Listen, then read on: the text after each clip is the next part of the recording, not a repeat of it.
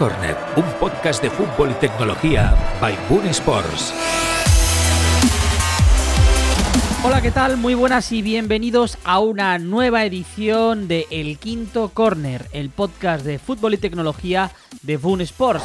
Un mes más para conocer más fútbol, para conocer metodologías, para conocer centros de entrenamiento, academias y hoy va a ser un programa muy especial, ya os lo adelanto. ¿Por qué? Porque siempre conocemos cómo trabaja un equipo, cómo trabaja un club, cómo trabaja una entidad, pero hoy vamos a tratar concretamente una asociación, una fundación muy importante y que hace un tipo de enseñamiento y aprendizaje pues diferente al que quizás estamos acostumbrados en una cantera convencional. Vamos a hablar con Fran Asenjo, el coordinador de escuelas de deporte inclusivo de la Fundación Eusebio Sacristán, que ya lleva 20 años operativa con academia eh, unos 7 años eh, activa también, por tanto muchísimas cosas a comentar, a repasar en una de las mejores fundaciones que tenemos en este país y acabaremos la edición de hoy hablando de un entrenador al alza, Ten Hag. Ya sabéis que siempre en la lupa comentamos con Cristian Cano, pues eh, entrenadores que han hecho muy buen trabajo, que son históricos o que están de moda. En este caso, Ten Hag todavía diría que no es histórico, pero está haciendo un trabajazo en el Manchester United. También lo hizo en el Ajax, consiguió un equipo histórico, seguramente el mejor Ajax que hemos visto este siglo. Y por tanto, pues vamos a pasar también y lo vamos a tratar para acabar este programa de hoy que ya comienza. Como siempre os habla Carlos Rojas, esto es El Quinto Corner, el podcast de fútbol y tecnología de Boon Sports. Empezamos. El Quinto Corner, un podcast de Boon Sports.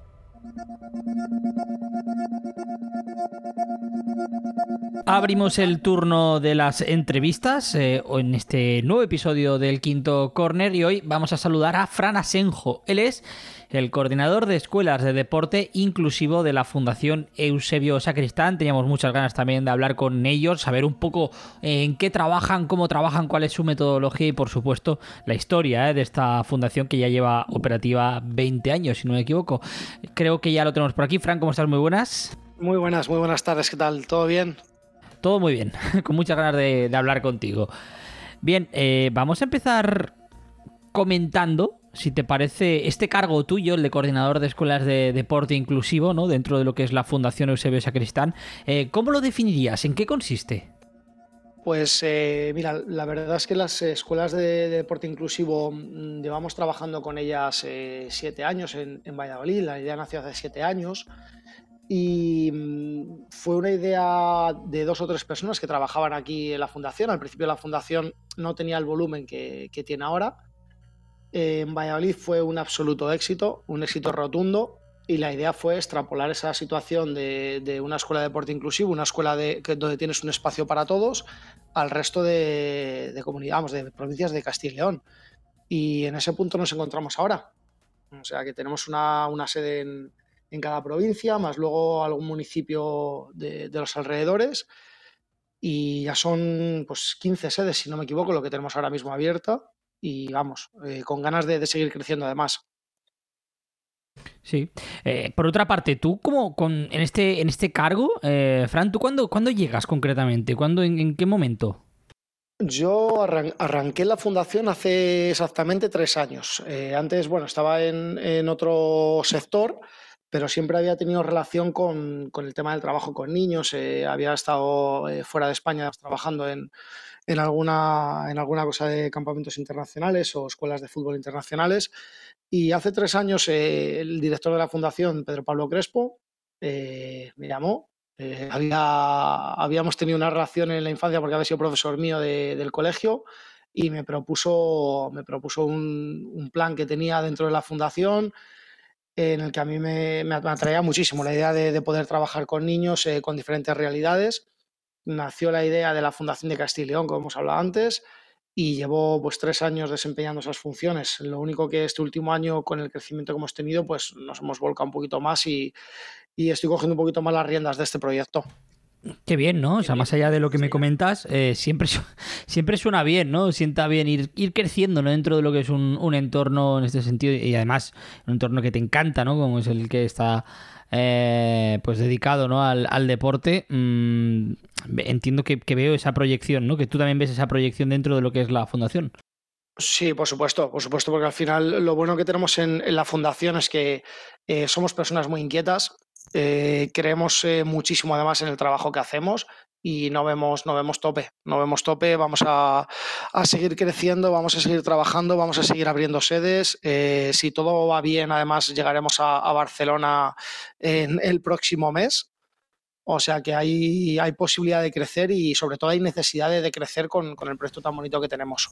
Sí, sí. además, ahora lo que me comentas ¿no? de Barcelona, vaya, creo que queda queda bastante, ¿no? Bastante claro que esa proyección está ahí. Eh, mm, Fran, si tú me tuvieras que decir, esta pregunta es un poco puñetera, pero, pero creo que es muy interesante. Eh, ¿Dónde te ves en el futuro, no teniendo en cuenta esta proyección? ¿O hacia dónde te gustaría ¿no? que, fuera tu carrera? ¿Hacia dónde quieres llegar ¿no? en, este, en esta carrera que, ahora mismo pues, te deja ¿no? y, te, ha llevado hasta la Fundación Eusebio Sacristán? Pues la verdad es que me encantaría seguir aquí durante muchos años, todos los que pueda porque somos una, una, familia, la verdad es que hemos crecido mucho, pero seguimos eh, teniendo el trato de, de, una fundación muy familiar y me gustaría estar aquí muchísimos años y además, si tengo que estar liderando este proyecto eh, con, con, dos compañeros, además que trabajo mano a mano sobre todo, estaría, estaría encantado de seguir creciendo dentro de este proyecto. Eh, evidentemente, lo que me gustaría, estar en toda España, poder dar posibilidades a, a todos los niños y niñas de que nos conozcan, de que accedan al deporte y para mí sería el, eh, pues, eh, mi sueño ahora mismo, desde luego. Desde luego, ¿no? Eh, sí, Por otra parte, antes me has explicado un poco, ¿no? La definición, cómo definías tu cargo, cómo es, ¿no? En qué consiste tu, tu labor. una pregunta un poco más personal, si me lo permites. ¿Cómo es tu día a día? Es decir, ¿no? un día de rutina, pongamos normal, ¿no? Para, para Fran Asenjo. Eh, por la mañana, ¿qué hace? Por la tarde, ¿qué hace dentro de lo que es la fundación? ¿eh? Lo que se pueda contar. sí, sí. Eh, mira, nosotros al final tenemos una, una, sede en Valladolid, una sede central. las mañanas son momentos de, de reunión, momentos de reunión, momentos de planificar mucho lo que vamos a trabajar durante la semana, sobre todo los lunes. Entonces, eh, prontito, ocho y media, nueve, estamos eh, activos ya. Eh, hay un ambiente muy bueno. La, fundación, como te comenté antes, ha crecido, entonces la gente nos podemos centrar en, nuestros proyectos, aunque siempre conocemos el resto de proyectos que se trabajan. Pero bueno, a primera hora siempre tenemos un, momento de, de ponernos al día, actualizarnos y luego ya centrado en la escuela, eh, con el compañero con el que más relación tengo y con el que estamos en realidad llevando la, la, escuela de deporte inclusivo de Castilla y León, lo que hacemos es planificar los lunes los viajes, ¿vale? Entonces, eh, con todas las sedes que tenemos, eh, por ejemplo, esta semana, una semana tipo, hemos viajado a Ávila, donde es la, es la última sede que arrancamos, que la arrancamos hace dos meses. Pues entonces, por la mañana gestionas todo, tienes preparadas las sesiones, eh, tienes preparado el material que además eh, en algún momento te puede necesitar o incluso los niños, depende de la sede, es un goteo continuo. En cuanto te conocen, también se apuntan a la actividad, pues para que tengan su equipación perfectamente preparada.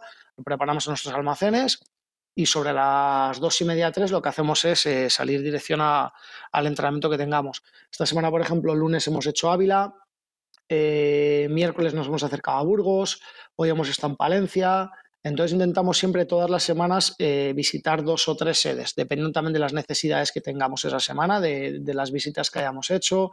Eh, no nos gusta descuidar para nada las sedes, entonces cada dos o tres semanas nos gusta, nos gusta pasar por allí, pasar a visitarlas. Entonces la, semana tipo eso, empieza, empieza prontito y bueno, acaba un poquito tarde, pero al final es un trabajo muy extendido. Es un trabajo de campo, estás al aire libre, estás con niños, eh, puedes eh, interactuar con ellos de una manera muy divertida. Entonces es, es un trabajo que se va muy bien, la verdad. Hmm.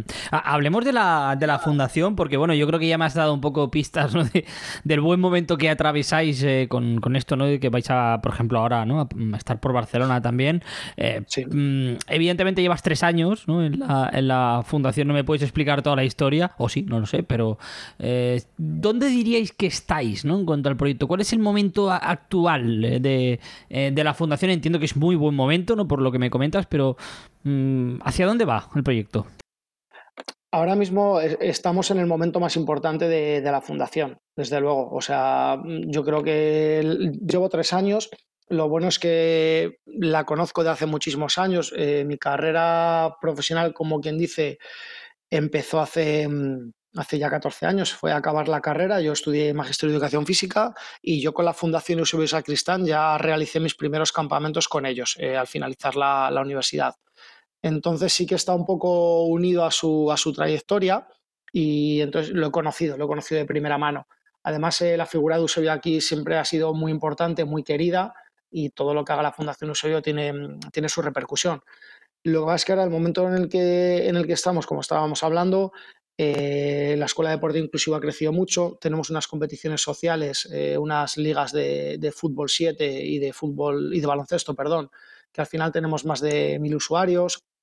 Y luego, muy, muy, muy importante, el miércoles que viene, miércoles, jueves, viernes, arrancamos un, un congreso llamado Deporte que Transforma, en el que es la primera vez que se va a realizar y encima se va a realizar en Valladolid. O sea que ahora mismo creo que la, situación en la que estamos es de mucha responsabilidad, pero privilegiada. Sí, sí, sin duda. Eh, y además eh, privilegiada, pero además ilusionante, ¿no? Te diría incluso por, por lo que comentas. Em, a nivel de lo que es la, estrategia ¿no? de, la, de, la, Fundación en materia de, innovación, ¿qué nos puedes explicar y, cómo se integraría esa estrategia dentro de la visión global de la, de la misma Fundación? Nosotros creemos que eh, estamos en, un momento de, crecimiento y, en evolución, en una evolución constante. Entonces, eh, en materia de innovación no te puedes quedar atrás. Es como todo en la vida. Al final siempre tienes que intentar estar en, la última, estar con los últimos métodos, tener las últimas herramientas, sobre todo porque al final te gusta dar un servicio de mucha calidad te gusta cumplir, te gusta mm, que todo esté bien trabajado y que puedas dar los mayores recursos y los mayores escenarios para conseguir un, fin último, un objetivo. Entonces, ahora mismo em, en materia de innovación, o estás pendiente o estás, o estás fuera. Entonces, le damos mucha importancia a nosotros dentro de la fundación. ¿eh? Hmm. No, no, sin duda, ¿no? Y, además es algo que, yo creo que está en el mundo del deporte para quedarse, ¿no? También el, tema de la, innovación y que es clave, ¿no? En esta época de en la que hay de todo, ¿no? tenemos tecnología, la tecnología está en todos lados, ¿no? Prácticamente como, como aquel que dice. Por supuesto, además, eh, bueno, está en, el mundo del fútbol, sobre todo el tema de la tecnología, ahora con, situación de VAR, desde estos últimos dos años, tres, eh, al final es, algo que, ha venido para quedarse, desde luego. Y necesaria, por supuesto que yo creo que es necesaria, todo, todo nos puede ayudar. Entonces, hay que, hay que estar a la última, ¿no? Como, como, siempre, como siempre se ha dicho. y tanto, y tanto que sí.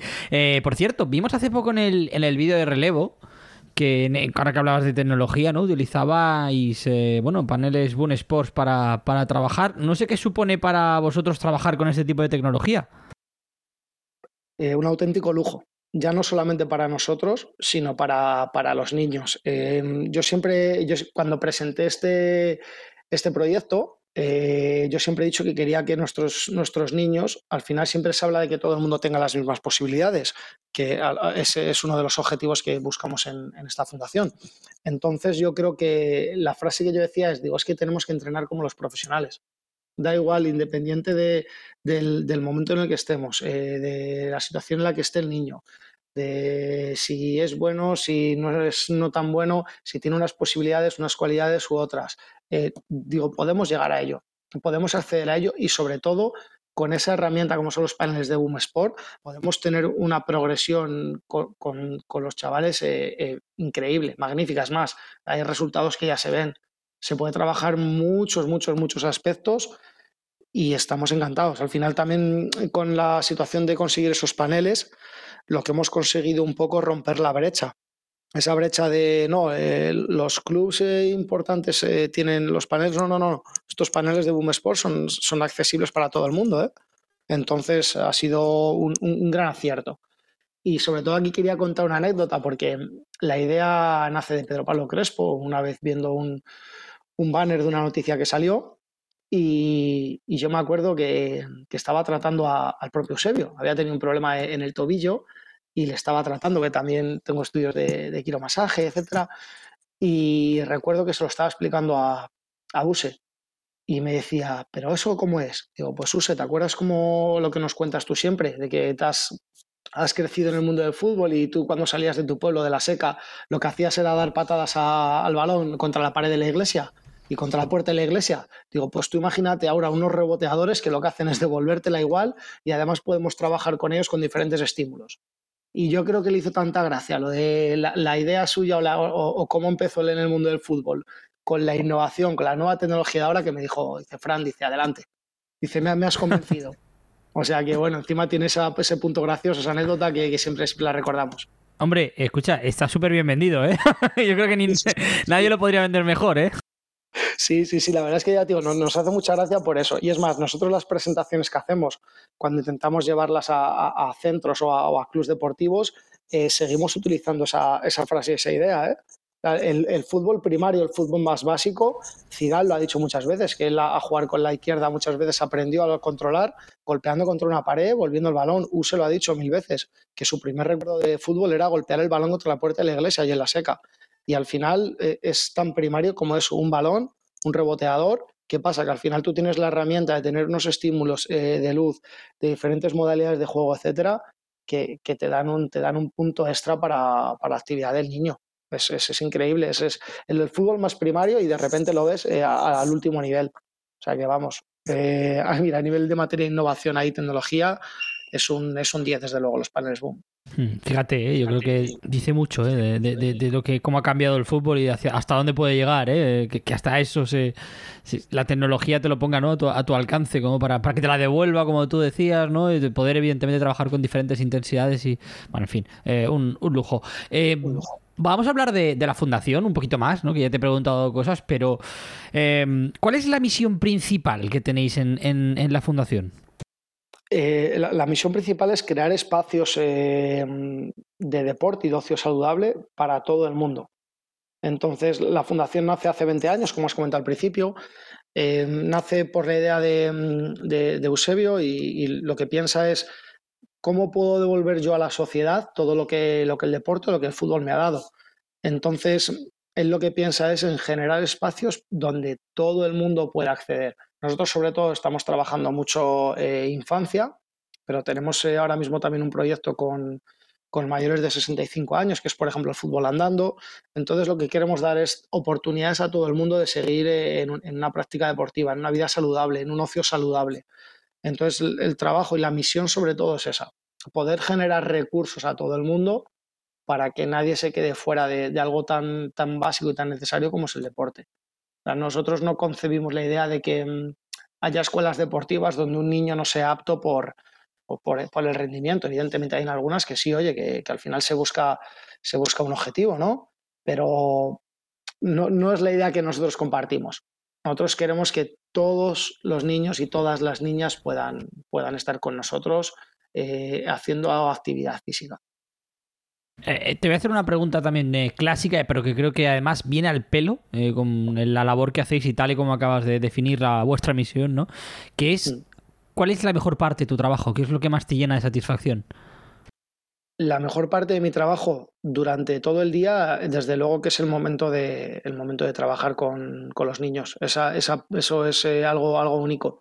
Tú date cuenta que al final todos los problemas que te pueden, te pueden surgir durante el día, durante la semana, eh, llega un momento en que llegamos a un campo de fútbol, tienes 40, 50 niños, 80, como son los casos de Soria o Miranda de Ebro, tienes a tus compañeros al lado que, la verdad es que tenemos una suerte de contamos con un grupo de voluntariado que es, maravilloso y de repente ves que esos 80 niños vienen a estar una hora contigo a practicar deporte, a olvidarse de los problemas que, pueden tener en su colegio, en, en, su casa, en su hogar, en sus familias y solamente van a estar una hora contigo. Entonces, eh, es que no hay mayor satisfacción que esa nuestro trabajo. Y poder darles esa felicidad durante una hora, ponerles a su disposición un, campito, ponerles un balón, ponerles tu actitud, ponerles tu, alegría, es, algo de verdad que me, me, gusta mucho explicarlo, pero yo creo que no consigo transmitir todo lo que de verdad sentimos en la fundación cuando trabajas así.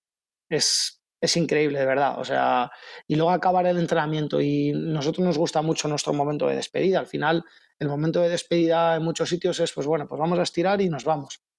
Para mí el momento de despedida es acercarte al niño que le has visto un poquito más así y, oye, has entrenado muy bien hoy, ¿eh? Y ahora tú piénsalo que de verdad que esta acción la has hecho muy bien. O sea, que el niño se sienta también además importante dentro de todas nuestras actividades. Es de verdad que es indescriptible esa sensación. Y luego encima, si lo haces con niños en los que sabes que no tienen a lo mejor los mismos recursos que, otros para, poder hacer una actividad tan básica como, como, es el fútbol o el deporte, pues bueno, pues encima todavía te llena un poquito más, te da un poquito más de, de subidón, por decirlo de alguna forma. Sin duda, y te iba a preguntar por, por, tus desafíos, tu motivación en el día a día, pero vamos, después de lo que acabo de escuchar, creo que, que un poco eso, ¿no? Aparte de ser lo que más te satisface, es lo que más te motiva. Sí, desde luego que sí.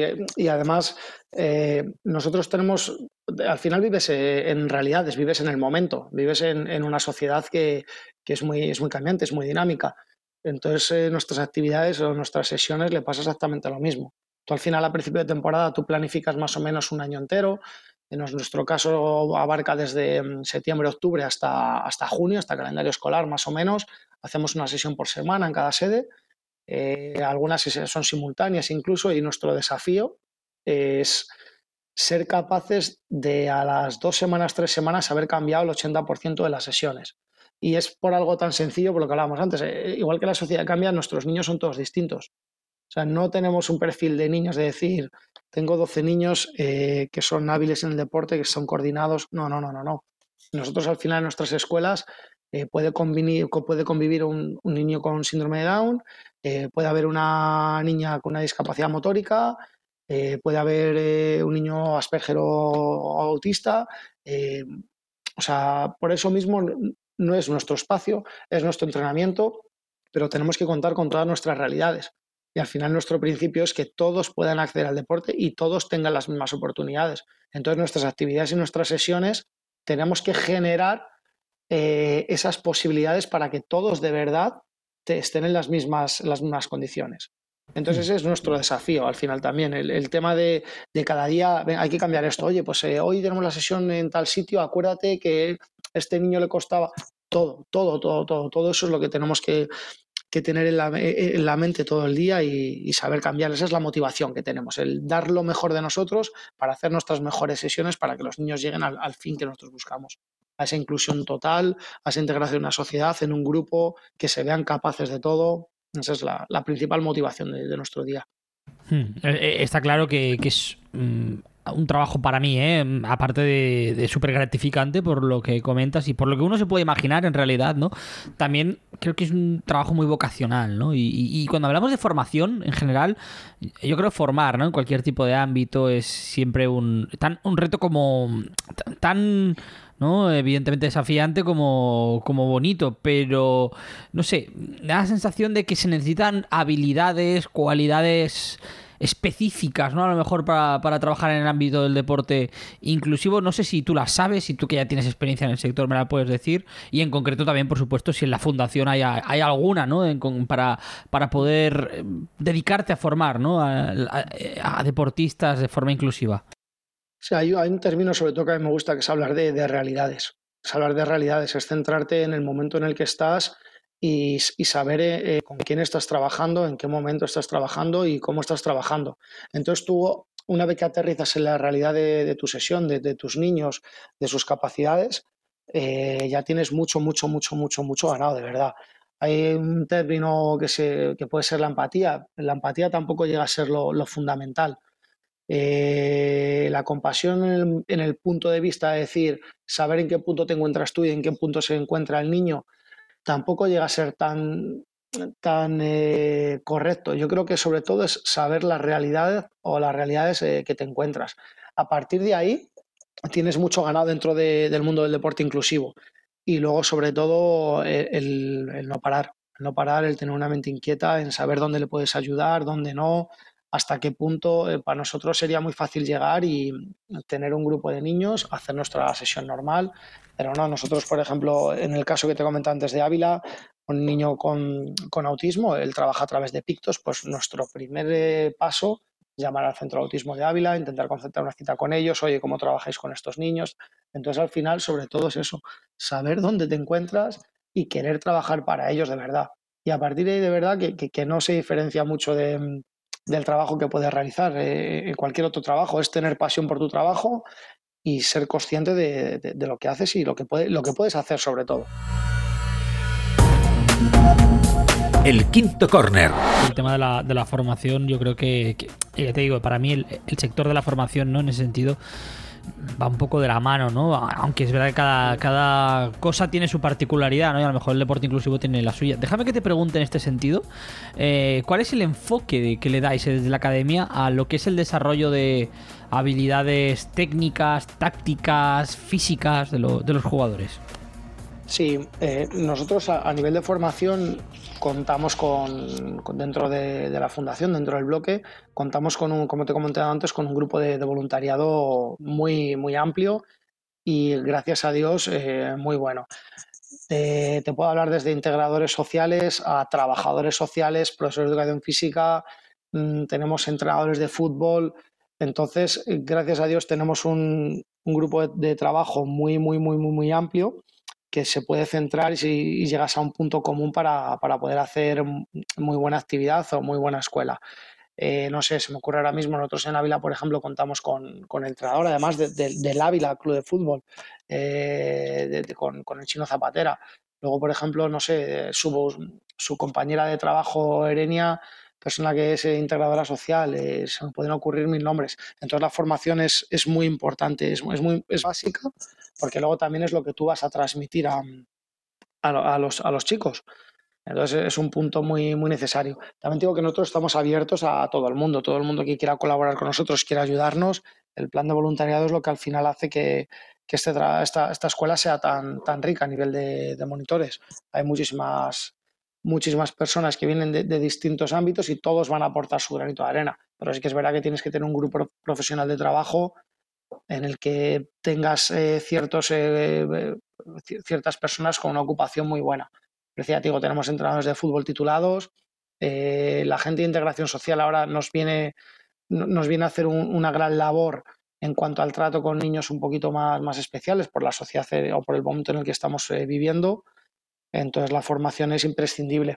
Y luego nosotros tenemos una parte dentro de la fundación que es lo que nosotros de verdad podemos ofrecer para, por decirlo de alguna forma, contrarrestar ese voluntariado, nosotros también eh, les damos una, formación, bien sea a nivel de escuela, que es lo que estábamos hablando antes, eh, como monitores de ocio y tiempo libre, coordinadores, etcétera.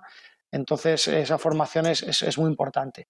Y luego, más centrado en la escuela, la formación y, el trabajo que hacemos con los niños a nivel de habilidades eh, técnicas, tácticas, físicas que has hablado, con un grupo tan amplio lo podemos centrar muy bien. Eh, ¿Por qué? Porque la escuela tiene cuatro principios básicos, que son las habilidades del fútbol, que están centradas en el pase, están centradas en, el tiro, están centradas en la conducción y luego están centradas en habilidades grupales que están dentro de, pues, partidos, posesiones, etcétera, ¿vale? Que es donde se ponen en, práctica esas tres primeras. Eh, sobre esos pilares, hay un montón de, recorrido, hay un montón de actividades, eh, tenemos una base de datos muy amplia para poder trabajar también dependiendo cantidad de, niños o niñas que, acudan, eh, cantidad mm, de, personas con diferentes capacidades que hay, eh, lo que queremos trabajar, si por ejemplo un día queremos trabajar, tenemos unos ítems paralelos, como son por ejemplo la tolerancia a la frustración, el, el autoconfianza, el autocontrol, yo qué sé, llega un momento en que queremos trabajar la tolerancia a la frustración. Hay un niño que por un casual golpea muy bien el balón y al lado hay uno que golpea muy mal. Pues nosotros lo que tenemos que hacer es potenciar al niño que está golpeando un poquito peor, poniéndole alguna, alguna meta, algún objetivo que para él sea factible, y luego al niño que tiene un golpeo eh, mejor o de una manera más superior, lo que vamos a hacer es ponerle alguna traba entre medias, incluso alguna vez que llegue a, no hacer bien la, ejecución del ejercicio, porque ahí es donde de verdad está la importancia en que todos tengan posibilidades de, tener error y, tener eh, fallo y que no pasa nada por fallar. Evidentemente has fallado, está muy bien, pero tienes que saber gestionar ese fallo. Y lo trabajamos dentro de, las habilidades técnicas que estábamos hablando antes.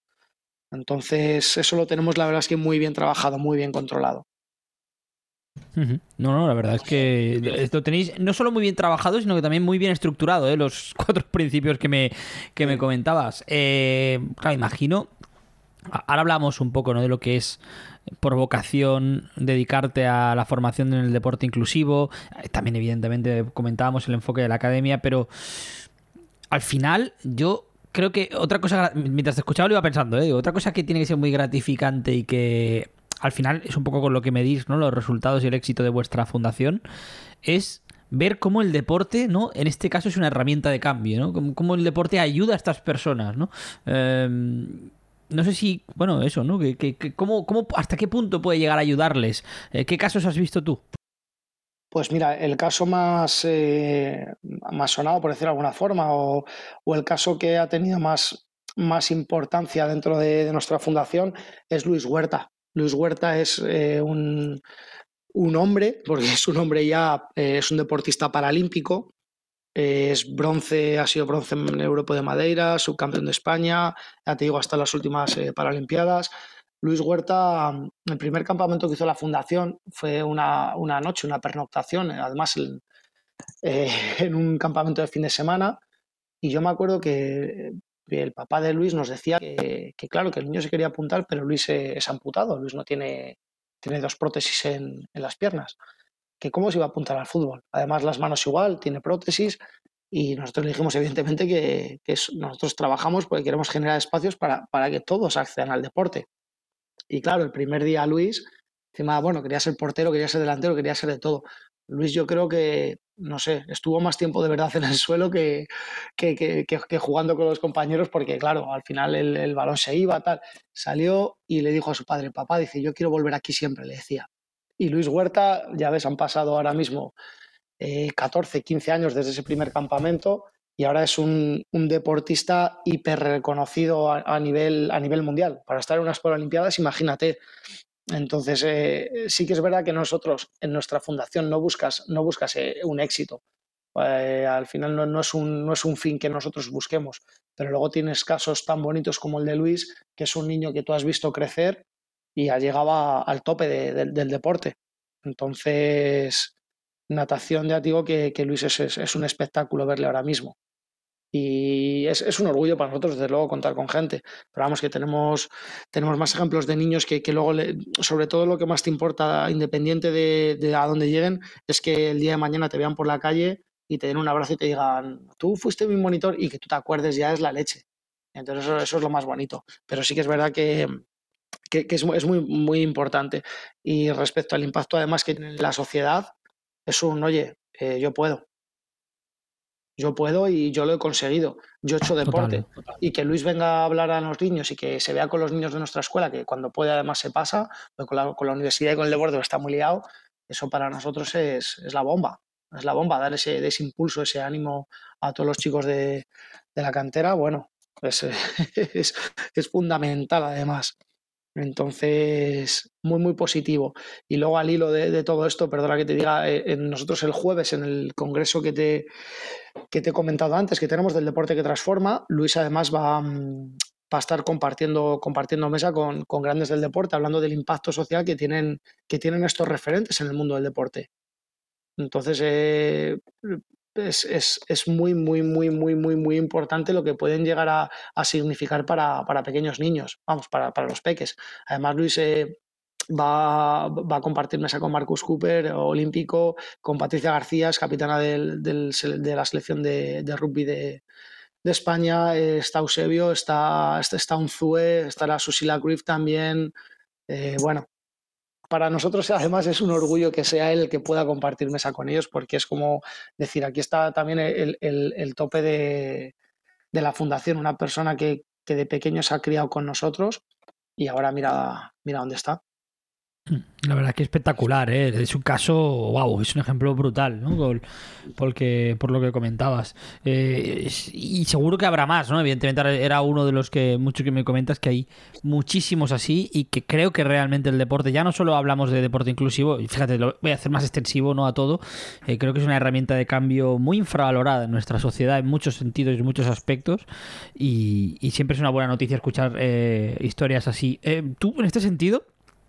No sé si alguien que nos esté escuchando, ¿no? Y que quiera a lo mejor involucrarse de alguna manera, ¿qué, consejo le darías, ¿no? A, quien quiera trabajar, a quien quiera ser un poco como tú, ¿no? Y, y unir, unirse a vosotros o incluso comenzar su propio camino, ¿no? Su propia iniciativa para ayudar a la comunidad. Sí, lo primero que siempre decimos, eh, que nos llamen.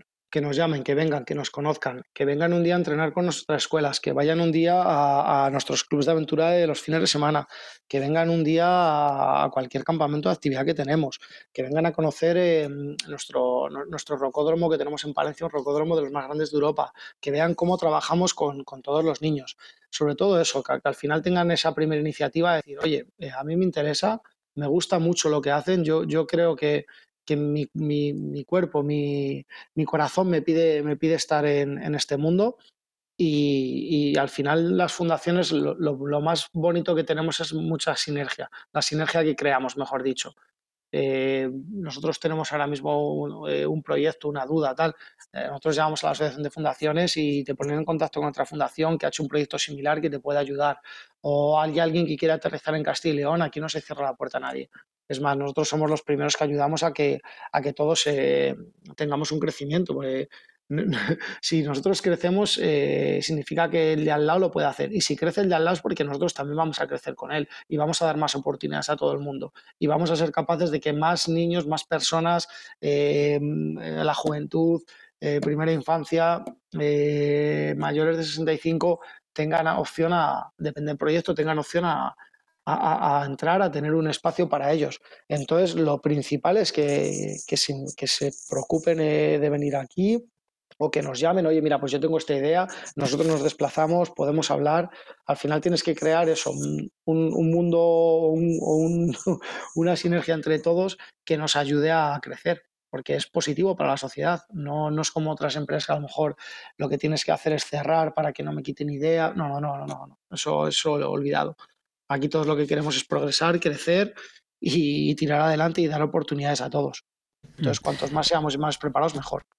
No, no, y tanto, y tanto. Eh, cuanto, eh, yo creo que en este tipo de cosas, ¿no? Más vale que sobre, ¿no? Como el que dice que no que falte. Yo, yo creo que nunca sobra, ¿eh? Nadie en, ese, este tipo de cosas. Eh, no sé si me lo has comentado antes por encima, pero tenía aquí apuntado para, para preguntarte, o si quieres hacer, comentar alguno más, ¿no? De lo, de lo que hemos ido hablando, hacer, bueno, profundizar un poco más en ello. ¿Algún tipo de programa o recursos de apoyo que tengan los los jugadores, ¿no? Como puede ser la nutrición, la salud mental, también aspectos muy relevantes y que yo creo que cada vez se están tratando más, ¿no? Eh, yo creo que hoy en día mm, estamos aprendiendo, no, digo solo los pequeños todos, ¿no? en general, a, comer mejor y, a dar más importancia a la salud mental, por eso también es muy importante saber aplicarla al deporte. Sí, claro, igual que en el, en el, en el mundo de la innovación, eh, nosotros hemos tenido la suerte de, de encontrar a Boom Sport eh, en el tema de mm, nutrición y salud mental. Eh, nosotros dentro de la escuela tenemos algunas, algunos talleres extra, por decirlo de alguna forma, sobre todo en tercer trimestre les solemos ubicar, también por el tema del clima, en el que mm, desde un punto de vista de la iniciación también te digo, o sea, eso es como una primera piedra nosotros a los niños, por ejemplo, eh, tenemos un taller de nutrición con ellos. Eh, además, este año nos toca hacerle ya en breve, en el que se aconseja, se dan pequeños ítems o pequeñas claves para que los niños eh, tengan mejor alimentación, tengan una mejor hidratación. Al final, tú das cuenta que también trabajamos con muchos niños de familias que a lo mejor no tienen tanto recurso. Y sabemos que muchas de las cosas donde más complicado está ahora mismo es en la alimentación. Antes llenar una cesta de la compra era era muy económico o era económico entre lo que cabe y ahora pues, eh, la verdad es que no, estamos, no está en la misma situación. Y por casualidades de la vida, que para mí no son casualidades de la vida, sino que al final es, decía de manera un poco irónica, las, los productos más económicos muchas veces no son de los más saludables que hay. Entonces eso es lo que también incidimos dentro de nuestro taller, el saber eh, involucrar un poquito también a las familias en que la alimentación de sus hijos es muy importante, eh, dar, dar, pequeñas claves para eso, para que a lo mejor con, con, con un poquito de esfuerzo eh, los niños se vean, se vean más saludables.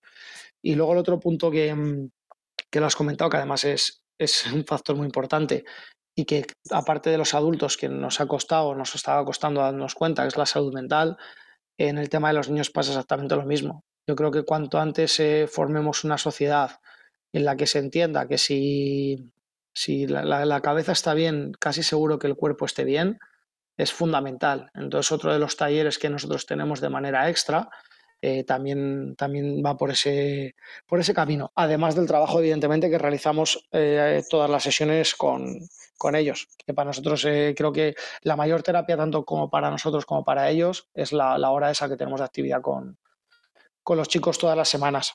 Es, una liberación muy grande para ellos, muy, muy, muy, muy grande. Al final tener una actividad de al menos un momento de integración en un grupo, en una sociedad, en, un equipo, para ellos es, es, muy positiva. A nivel de cabeza es una hora en la, que, en la que están centrados con nosotros y no con los problemas que tienen fuera de, vamos, que tienen en sus realidades, en sus casas, en sus colegios, en sus familias, eh, en sus relaciones eh, eh, afectivas. Entonces, parte, parte muy, muy, muy importante y que nosotros desde luego no, no descuidamos. Déjame, porque ahora me apetece, según esta última respuesta, no hablar un poco de cómo se lleva el tema de la cultura de la inclusión en el deporte en general, en, España, en la sociedad. Pero tenía una última pregunta pendiente de la fundación, que es mm, su financiación ¿no? Y, el modelo de sostenibilidad. ¿Cuál dirías que es?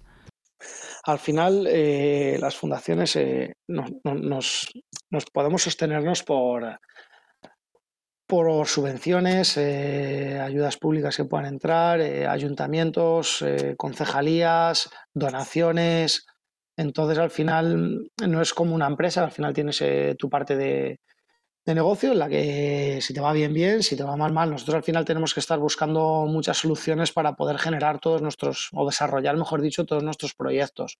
Sí que es verdad que tenemos la, suerte, por ejemplo, en, este caso, de la Fundación Castilla y León, que es nuestro, nuestro mecenas, que creyó en nosotros en la época más difícil de, que, hemos vivido, que ha sido en pandemia, ellos eh, vieron la necesidad de que los niños hicieran deporte y la verdad es que hemos ido de la mano en este proyecto, por ejemplo, y, nos han ayudado muchísimo, muchísimo, bueno, los que más. Luego también tenemos la suerte de que una vez que hemos planteado eh, estos proyectos a los, a los diferentes ayuntamientos, eh, nos han dado la mano nos han dado la mano por eso, porque es, algo necesario en todas las ciudades. Es algo necesario que los niños salgan a la calle y, hagan, deporte. Y más niños que a lo mejor no pueden acceder eh, de manera normal, o bien porque no tienen recurso económico, o bien porque no tienen cualidades para estar en un equipo de federado de su ciudad, o, bien porque mm, al padre incluso, que cada vez nos pasa más, nos van conociendo y, muchos padres dicen, yo no quiero para mi hijo el deporte competitivo, porque al final el deporte que no se le olvida a nadie que es competitivo, eh, es, es, algo innato al deporte. Sin embargo, nosotros eh, huimos de ellos y cada vez más padres, más familias creen en nosotros. Entonces, pues todas esas familias, esos ayuntamientos, esas eh, fundaciones que son un poco más grandes que las tuyas, son las que hacen que, tengas una, sostenibilidad eh, dentro de los proyectos. Si no, sería, sería inviable. Sería inviable, sería, sería deficitario para todas las fundaciones. No, no, sin duda. Y, qué importante es, ¿eh? Fundaciones como la vuestra, precisamente para esto, ¿no? Para, para, la, para fomentar la inclusión en el, en el deporte. Eh, creo que es el mejor método, ¿no? Si te preguntara cómo, cómo se puede contribuir, cómo, de qué otra forma no se puede contribuir, supongo que, tiene que haber también más, más formas, pero las fundaciones, ¿no? Y, personas como, como tú, ¿no? Que estáis coordinando y, y trabajando, dejándoos la vida con esto, es absolutamente clave. Déjame preguntarte también ¿Cómo, pues ya tienes cierta experiencia, ¿no? Y la fundación, por supuesto, ya tiene historia. ¿Cómo han respondido las comunidades locales y las escuelas a los programas que habéis llevado a cabo en la fundación?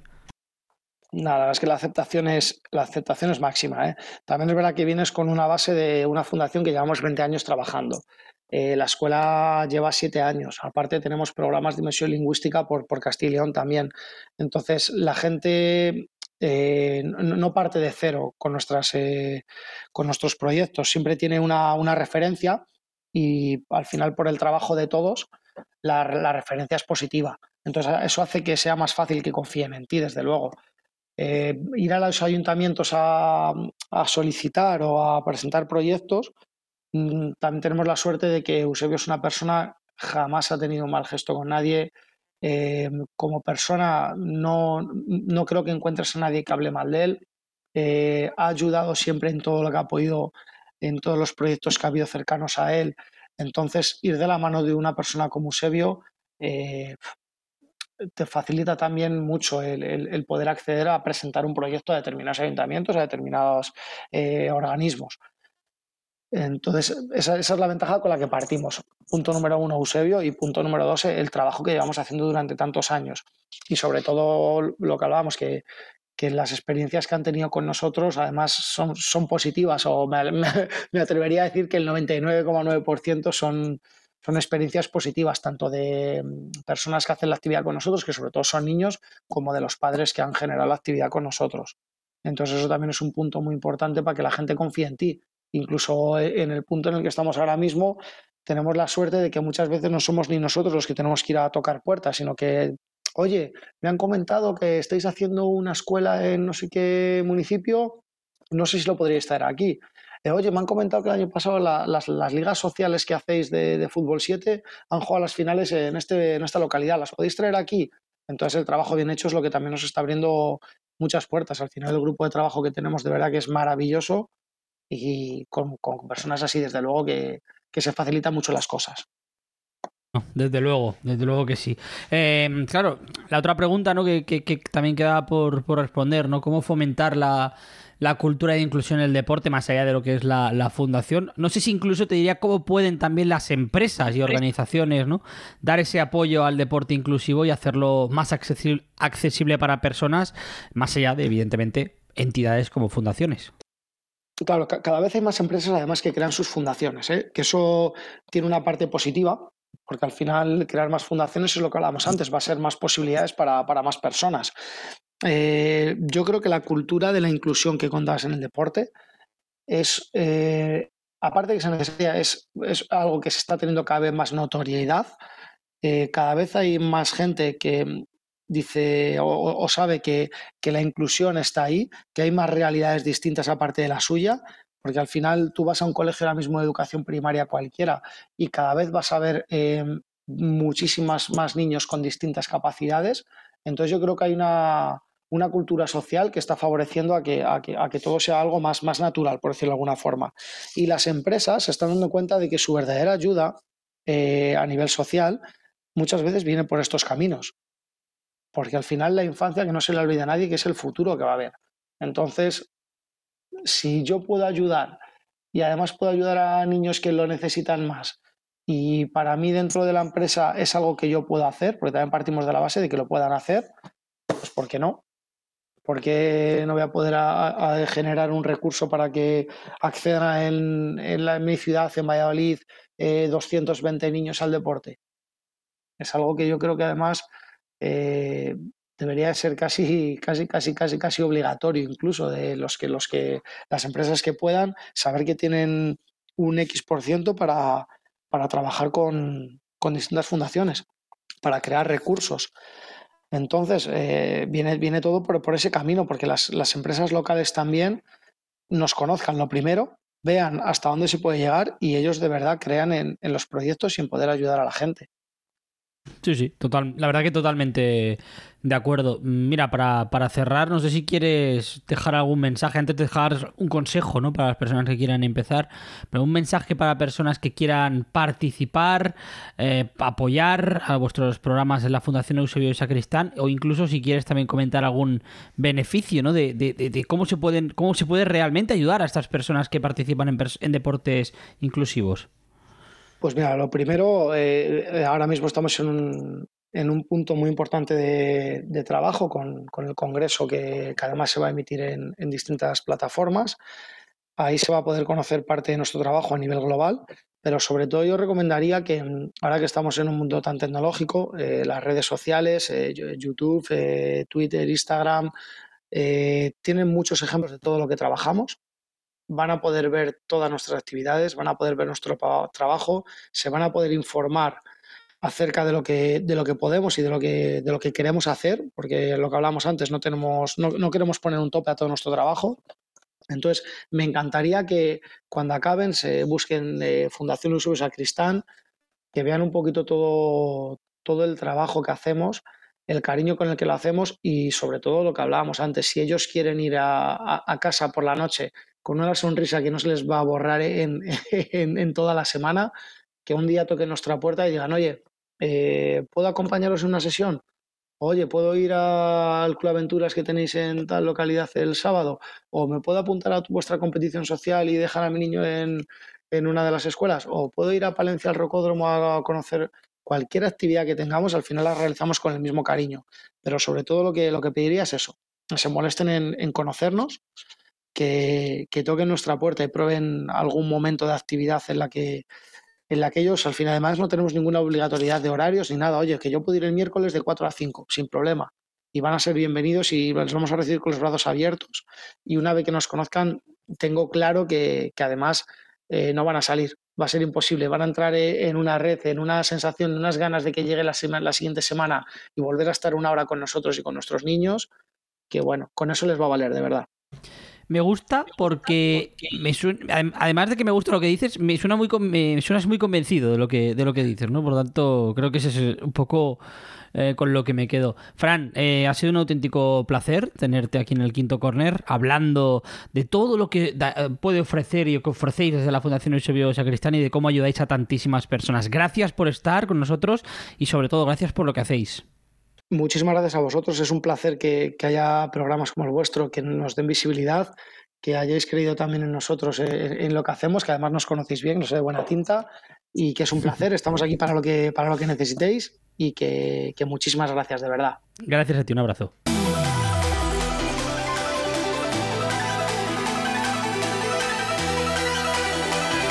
El quinto corner con lupa. Bueno, vamos a dar la bienvenida a Cristian Cano una semana más a tratar en la lupa un entrenador de élite. En este caso hablamos de Eric Ten Hag, entrenador del Manchester United, técnico también de un Ajax histórico que casi, casi por muy poquito no se plantó en la final de la Champions 2018-2019. Cristian Cano, ¿cómo estás? Muy buenas. Hola Carlos, muy buenas. Nos gusta Eric Ten Hag, ¿eh? Muy buen entrenador. Y tanto, muchísimo. eh, yo diría que evidentemente aún le queda mucho en el United para igualar esa gesta que hizo en el Ajax. Así que vamos a empezar hablando del equipo holandés, si te parece. Mm, comenzando comienzo repasando más bien el sistema utilizado en el Ajax, ¿no? En aquel Ajax histórico de, de League, de De Jong, de Van de Beek, de Sijek y podría seguir muchos jugadores históricos, pero eh, ese sistema ¿no? que llevó al Ajax a eliminar a grandísimos equipos de competición europea, en Champions sobre todo, y hacer una Eredivisie histórica. Sí, además, Carlos, hacer un fútbol brillante. Pues sí, es un equipo que para mucha gente, o mucha gente comenta, ¿no? Que era un 4-2-3-1, o al menos en, la típica formación prepartido que siempre sacaba la UEFA o en Liga ponía 4-2-3-1, pero que realmente, desde mi punto de vista, era como una especie de 4-2-1-3. Dos pivotes defensivos que eran Shone y, y Frenkie de Jong, un Van de Beek, ¿no? Con, llegada, jugando como medio centro, diría que más media punta, llegando a área contraria, entrando en segunda línea, con muchísimo gol, por cierto, eh, Donny Van de Beek en, aquel Ajax de Ámsterdam y después, después una delantera, ¿no? Con, pues con David Neres, con Dusan Tadic en la referencia, también en derecha con, con Hakim Ziyech, que desde mi punto de vista, junto a Frenkie de Jong, era el jugador con más calidad técnica de de aquel equipo y bueno, en defensa también, lógicamente, con Mazraoui, con Tagliafico, De Ligt y, también Dele Blind. Era un equipo maravilloso, era un equipo maravilloso, Carlos, que no sé si recordarás que bueno, no voy a decir que era como el Barça de Guardiola, pero era un equipo con un ADN similar, como el Ajax de Cruyff, diría yo, con, eso sí, de transiciones más, más rápidas desde, desde mi punto de vista, que, que presionaba alto, que, que, tocaba muy bien, muy bien la pelota y ya lo demostró, ¿no? Sobre todo en la Champions, que yo creo que fue sin duda aquella edición de la UEFA Champions League 18-19, que fue el gran escaparate de aquel equipo. Hmm, que mucha gente decía que era el gran paradigma del fútbol total, ¿no? Y mm, de, de Cruyff, bueno, evidentemente hay más cosas en el juego de posición y demás, pero eso, era un equipo que, que no solo presionaba muy bien, sino que le gustaba tener el balón, dominar, pero es que era súper incisivo, ¿no? Y además Fíjate, jugadores como Frankie de Jong y Van de Beek, que a lo mejor en aquel momento teníamos una concepción diferente, ¿no? De ellos, de jugadores más estilo Barça, ¿no? Eh, que, podamos imaginar. Eh, se han demostrado después, incluso Frankie de Jong estando en el Barça, ¿no? Que son jugadores mucho más, para mí, verticales de lo que nos, de los que nos creíamos. Más verticales que posicionales, ¿no? Van de Beek ya lo supimos enseguida, pero sobre todo la siguiente temporada también, cuando siguió allí, ¿no? Pero Frankie de Jong yo no me lo imaginaba, imaginaba ¿no? un Xavi, algo así parecido, y al final me parece que aparte que es un jugador eh, polivalente, perdón, iba a decir, es mucho más vertical que posicional. No, no, Frankie de Jong es un jugador de, muchísima zancada, al cual le gusta coger la pelota atrás, eso sí, con muchísimo riesgo. Al Ajax más de una vez, ¿no? Le costó algún gol mm, por algunas pérdidas de Frankie de Jong a la hora de, ir a recibir entre los dos centrales, pero bueno, es un jugador de mucha zancada, muy rápido, sobre todo, mm, al, que, al cual le gusta romper líneas, eh, con muy buena visión de juego.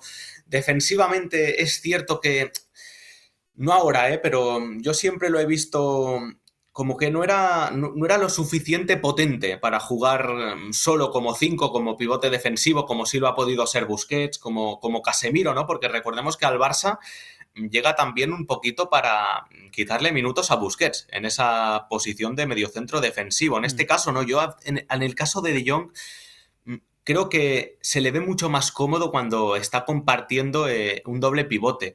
Al menos era así en el Ajax y ahora mismo en el Barça de Xavi, ¿no? Con ese cubo, con ese cuadrado en el centro del campo, pues también, ¿no? Además esta temporada se está destapando y, de qué manera, siendo sin ningún tipo de dudas desde mi punto de vista uno de los jugadores, pues diría, más destacados de esta temporada en el Barça. Mm, sin duda. Eh, eh, por comparar al Ajax, aquel Ajax con este United, yo creo que se ve aún evidentemente está inacabada la obra de Tenac ¿no? en el, en el United, pero se ve que hay cambios, ¿verdad? O sea, este United que también ha crecido en base a un centro del campo fuerte, ¿no? En este caso, al que le ha dado la vida al United es Casemiro, un perfil muy diferente, ¿no? Para mí al de, al de Frankie de Jong. O sea, creo que también se ve mucho la evolución, ¿no? Y, y lo bien que ha adaptado Ten Hag, aunque le costó al principio a Inglaterra.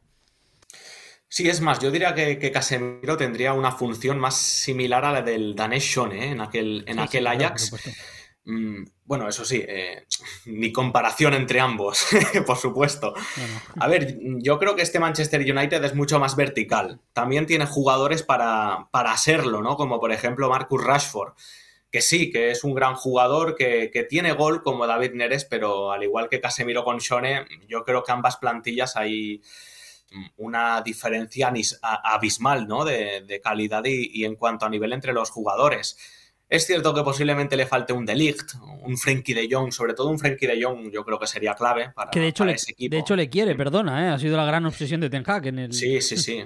Es más, yo ahora mismo diría que si al propio Ten Hag le preguntas qué jugador quieres, puedes elegir el que quieras del mundo, quitando a Haaland y a Mbappé, posiblemente el siguiente sea Frenkie de Jong para que veas ¿no? lo, importante, la pieza clave que era Frenkie en, aquel Ajax, que insistimos, eh, enamoró a todo el mundo y, que si me dejas comentarlo, yo creo mm, que la presión le pudo en aquellas semifinales con el Tottenham, porque era favorito, mm, se veía con el resultado muy a favor. La segunda parte en Ámsterdam, en aquella vuelta, tenía que defender resultado. Yo creo que, ese escenario le afectó mucho al equipo. Pienso que si se hubiese enfrentado contra un equipo de más nivel y sobre todo en la vuelta fuera de casa, creo que no hubiésemos visto la imagen de ese Ajax en, aquellos segundos 45 minutos de, partido. Pero bueno, esto que estoy comentando es historia. ¿eh? Por supuesto que ya no, no se puede cambiar, pero yo creo que la presión le pudo a aquel equipo. Mm, totalmente, totalmente de acuerdo, ¿eh? porque me parecía mejor equipo que el,